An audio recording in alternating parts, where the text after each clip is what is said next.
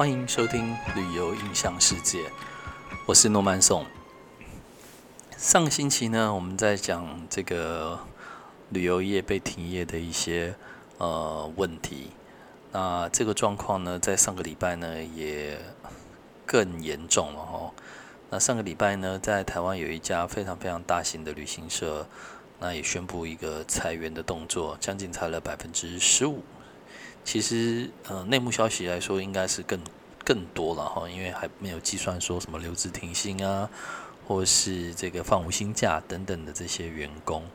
所以呢，这个嗯，十一月已经十一月中了，所以从呃封锁国境到现在也将近十个多月的时间。那我相信，就像我上一集所说的，没有一个产业可以。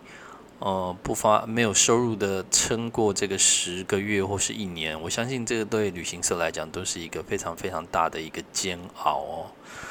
那今天的题目呢，就是旅游业的疯狂停业还有裁裁员潮。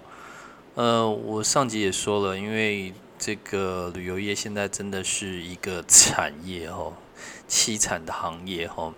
所以呢，只要有旅游相关行业，包括了交通啊、旅馆啊，然后餐饮业，我相信大家现在都在共体时间。呃，老板呢还发得出薪水的，先跟你说声恭喜，因为你老板算是非常非常好的老板。那如果说来老板要裁员减薪，或是请你放无薪假，那我相信你也要站在老板的心态想一想。因为呢，老板已经撑了十个多月，而没有收入的继续养你，所以 抱歉。所以呢，这个，呃，我相信很多老板也不愿意这样做，但是呢，事实也是如此。因为，呃，疫情来的第二波、第三波，这个武汉肺炎一直干扰着全世界。哈，虽然呃很多的新闻说已经有疫苗的产生，但是我相信这疫苗的。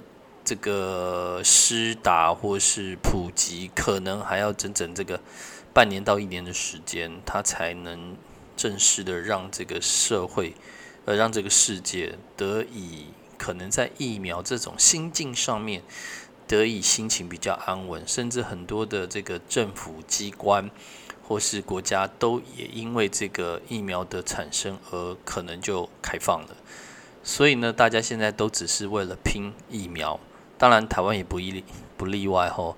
所以，虽然台湾是这个疫情的优等生，可是，在疫苗的研发上面却是末端班。那我相信这个，嗯，也许我们的陈大部长他会有方法，让我们可以尽早的得到疫苗并施打。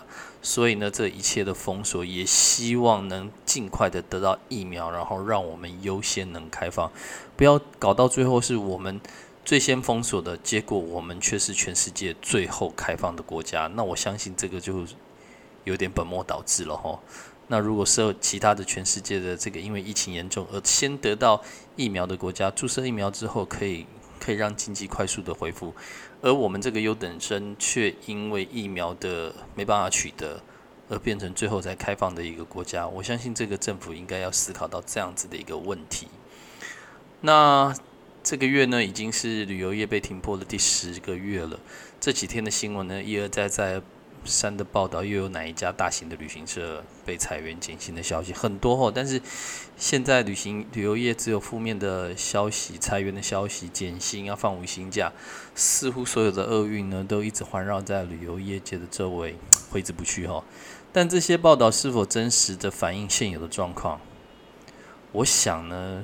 旅游业的业者们其实都很清楚，实际上的状况呢，都比报道的还要悲惨的好几倍吧。嗯，台北市呢，这个台北市中心有一块区域呢，是旅行社的集中地段。那这个地段呢，也蛮好笑的，很多的旅行社都集中在这个附近，就是呢，长安东路以北、民生东路以南、复兴北路以西、中山北路以东这个区域范围内啊。至少占了全台湾旅游业，台湾旅游业有三千九百多家，我相信至少占了七成以上的旅行社哦，可能了哦，甚至不要说七成啦，大概百分之五十以上哈，至少都在这块区域以上以内，甚至有几栋的办公大楼，一栋里面就有十到二十间的旅游业在同一栋大楼里哈，所以它的群聚效应密度是非常非常高的。所以大家都说中山区叫做呃旅行社区和旅游区。那航空公司也在这里，包括了华航跟长荣哦，还有其他呃什么新航啊等等哦，大部分都在这一块区域范围之内。国泰航空也是，所以这个很特殊的一个状况。那在疫情爆发之后到现在呢，有许许多多旅游业其实并没并没有通知哈，并未通知这个呃观光局啊或什么说我自我要停业，因为他们其实就是几个人开的一个旅行社。所以呢，就自动的停业了，关下铁门。有的呢，因为办公室太大呢，而导致退出潮，这已经很多了哈。呃，我知道的就有十几家是这种状况哈，那可能还有更多哦。那转搬到一些小型小型的那个商务中心的，更是数以百计，我相信应该有很多哈。裁员减薪、留职停薪、放无薪假的比比皆是。早就是新闻报道中的好几倍的惨况哦，这是事实。当然呢，政府对这些，我老实说了，也只能视而不见，请媒体少报一些了。呃，而且现在，嗯，这几天又有一个一家新闻台被迫停招哦，所以呢，而且现在政府呢就控制了大部分的媒体，所以就叫这些媒体呢多采采访一些，例如，哇，股市又创新高啊，房市。的，预售疯狂的抢购啊，半导体加薪百分之二十啊，台商回流，景气大好的一堆假象哦，要不然就经济指数变得很好。老实说，这也不能怪政府了，报喜不报忧，这是这是所有人都会做的了哈。因为呢，这所有的观光产业加起来的 GDP 不到两个 percent。二零一九年呢，我若没看过看错数据。所有观光产业加起来是一点八个 percent，就全部 GDP 加起来哈。观光产业哦，嗯，这个输一家台积电哈，一家台积电就占了全台湾 GDP 的六个 percent，所以一家公司就等于打死所有的观光产业还不止哦。整个半导体产业呢，再加起来周边产品呢，加起来超过 GDP 的百分之三十以上。也难怪呢，台湾的有钱人就越有有钱啦，穷人就越穷啦。因为本质上呢，这个观光业就差人家差太多了。因为光之前我就说了，观光产业是一个服务性的产业，所以它的门槛并不是这么的高，它大概是位于中下一点点的一个阶层。所以呢，这个我说了，穷人就会越穷。那台积电这种人属于比较中高一点点哦，所以它就越来越高。所以呢，这个差人家差太多了啦。所以，就算观光旅游业全部死光光，也不及一个台积电哦。讲难听一点是这样子。所以，重政府重视的程度呢，想当然尔的就站在了有利的一方啦。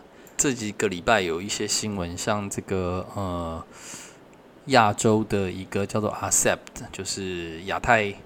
这个金融整合一个中心哈，由中国大陆主导的哈的一个 ASEP，那全部的这个所谓的东亚的国家，大概就只有北韩跟台湾是被摒除掉的。